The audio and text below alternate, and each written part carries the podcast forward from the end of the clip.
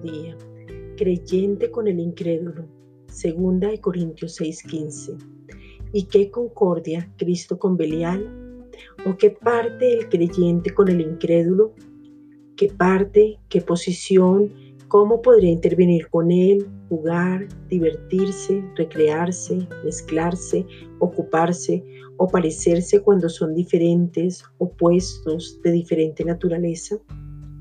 Al nacer de nuevo, tienes el amor del Padre derramado en tu corazón y por lo tanto no amas al mundo ni las cosas que están en el mundo.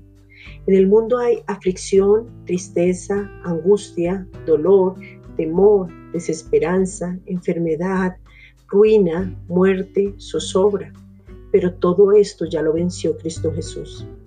Ahora tú tienes gozo, poder, alegría, amor, paz, paciencia, benignidad, mansedumbre, templanza, fe, fortaleza en Cristo. No tenemos ninguna parte con el incrédulo.